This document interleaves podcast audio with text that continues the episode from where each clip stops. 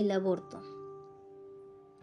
La palabra aborto proviene del latín abortus, que se deriva del término aborior. Este concepto se utilizaba para referirlo a lo contrario a orior, que significa nacer, y según el diccionario de la Real Academia Española del 2001, define que abortar es interrumpir de forma natural o provocada el desarrollo del feto durante el embarazo. El aborto fue aceptado por varias culturas en la antigüedad, al igual que ahora, y también rechazada por otra. En el antiguo Egipto el aborto voluntario era severamente castigado, pero tenían recetas para interrumpir el embarazo. Claro que eran cosas extrañas, como el excremento de cocodrilo. Como muchas culturas milenarias mezclaban el escaso conocimiento médico con la magia y la religión para hacer los tratamientos.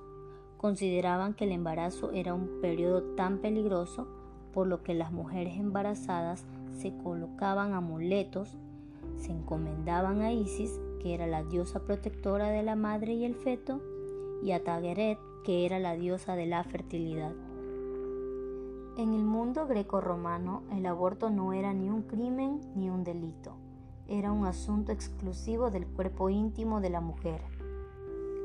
Sócrates, uno de los grandes filósofos del pensamiento occidental, pensaba que el aborto era un derecho exclusivo de la mujer y que los hombres no debían ni siquiera opinar sobre el asunto. Griegos y romanos practicaban el aborto sin recato en todas las clases sociales. No era ni un problema moral ni un delito. En la antigua Roma, los juristas analizaron la legalidad del aborto, pero entre abogados nunca pudieron ponerse de acuerdo si el bebé era persona desde que nacía o desde que estaba en las entrañas de la madre. A comienzos del siglo III, 200 años después de la crucifixión de Jesús, se comenzó a imponer la cultura de la Iglesia de Roma. Fue allí cuando comenzó a rechazarse el aborto Aristóteles pensaba que el feto comenzaba a vivir si era hombre a los 40 días de concebido, pero si era mujer se demoraba 80 días. En Grecia el aborto era practicado por una comadrona mujer o por la misma embarazada, pero nunca un médico de sexo masculino. Se tomaban muy en serio aquello de que el aborto era un asunto única exclusivo de mujeres y para mujeres.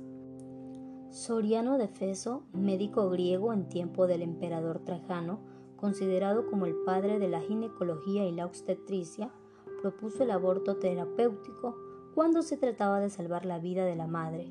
Pero ¿en qué momento se comenzó a rechazar el aborto como un método de contrafección? Pues se estima que más o menos en el año 100 se publicó la doctrina de los doce apóstoles o el Didache de actor desconocido, que es el documento cristiano más antiguo que condena el aborto como un pecado.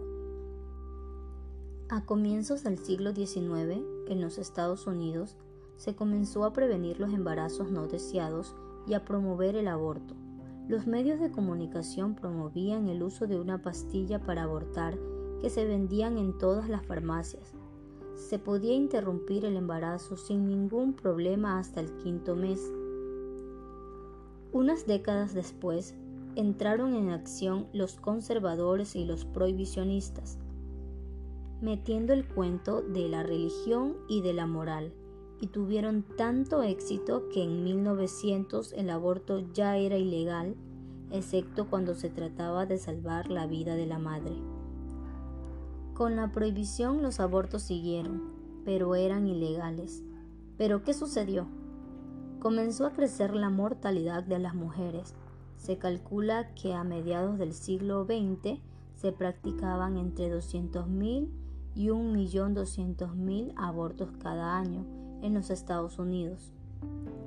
Nacieron entonces los movimientos para liberar el aborto y en 1973 la Corte Suprema lo permitió aunque con algunas restricciones. En varias naciones europeas, el aborto no solamente es legal, sino que su práctica está garantizada por los servicios de salud del Estado. En Francia, el 5 de abril de 1971, se publicó el Manifiesto de las 343 zorras. Fue un verdadero hito del feminismo mundial cuando el Nobel Observateur publicó la lista de las 343 francesas que firmaron Yo he abortado.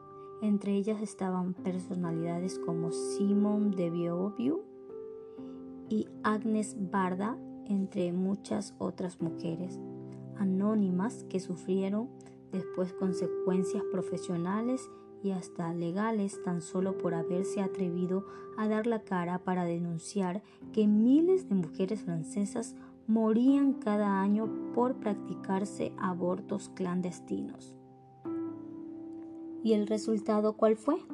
Que gracias a esas 343 horas, cuatro años más tarde, se promulgó la Ley Bale, que autorizaba el aborto libre y gratuito hasta las 10 semanas de embarazo.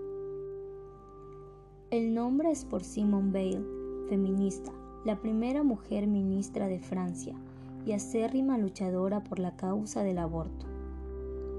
La primera vez que en Colombia se debatió públicamente sobre el aborto fue a finales de los 70 cuando la congresista Consuelo Graf de Samper y diez años después el senador Emilio Urrea presentaron prácticamente el mismo proyecto de ley que era muy avanzado, incluso mucho más que las leyes de Estados Unidos y de Europa. Y esto armó un revuelo. Pero ¿cuál es mi posición sobre el aborto? El asunto se resuelve con educación, con mucha prevención y responsabilidad.